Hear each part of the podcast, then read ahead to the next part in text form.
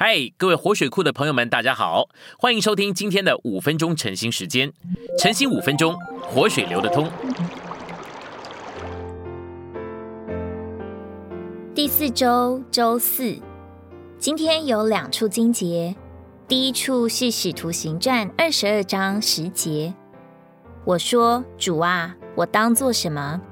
主对我说：“起来，进大马色去，在那里。”要将所派你做的一切事都告诉你。第二处是约翰福音六章二十七节，不要为那必坏的食物劳力，要为那存到永远生命的食物劳力，就是人子要赐给你们的。信息选读：我们得救以后，最重要的一件事就是与神接触。若是一个人不知道怎样与主接触，或者缺少和主来往交通，他无论怎么样努力，都不能做成好的基督徒。约翰福音里有许多例子，都是给我们看见该怎样与主接触。你们若真心要和主接触，就能在这些重点上看见与主接触的秘诀。第一个例子是主变水为酒的事，在这个例子里，我们看见一个重大的原则。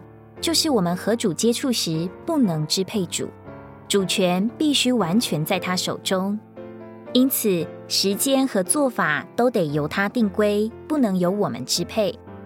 我们不可对主说：“你做这个吧，你做那个吧。”若是这样，恐怕主要说：“我与你何干？”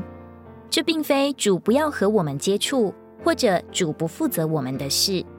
主来到我们里面，就是要和我们接触，要负责我们的事，如同那一天他来到加拿那个婚宴的地方一样。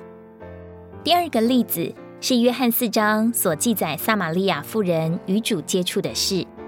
在这里，我们看见一个妇人发现自己的干渴，也发现主有活水，而向主要活水。然而，主没有把活水立时给他，反而向他要东西。主向她要丈夫，就是向她要罪恶。主向她提起丈夫的问题，就是点出她罪恶的问题。主的意思是说：你要活水吗？你应当把你的罪恶交出来。你要得着满足吗？你应当注意到你罪恶的问题。我们到主面前，发现自己的需要，也知道主能供给我们所需要的，因此我们就向主要。然而，就在我们要的时候，主给我们看见我们的污点、错处、失败，以及许多应该对付的问题。我们就需要把他所点到的事，把他向我们要丈夫这件事说出来，然后才会得着他的供应。第三个例子是六章所记载许多人吃饼得饱的事。我们看见有大批群众来接触主，主行神机给他们吃饱了。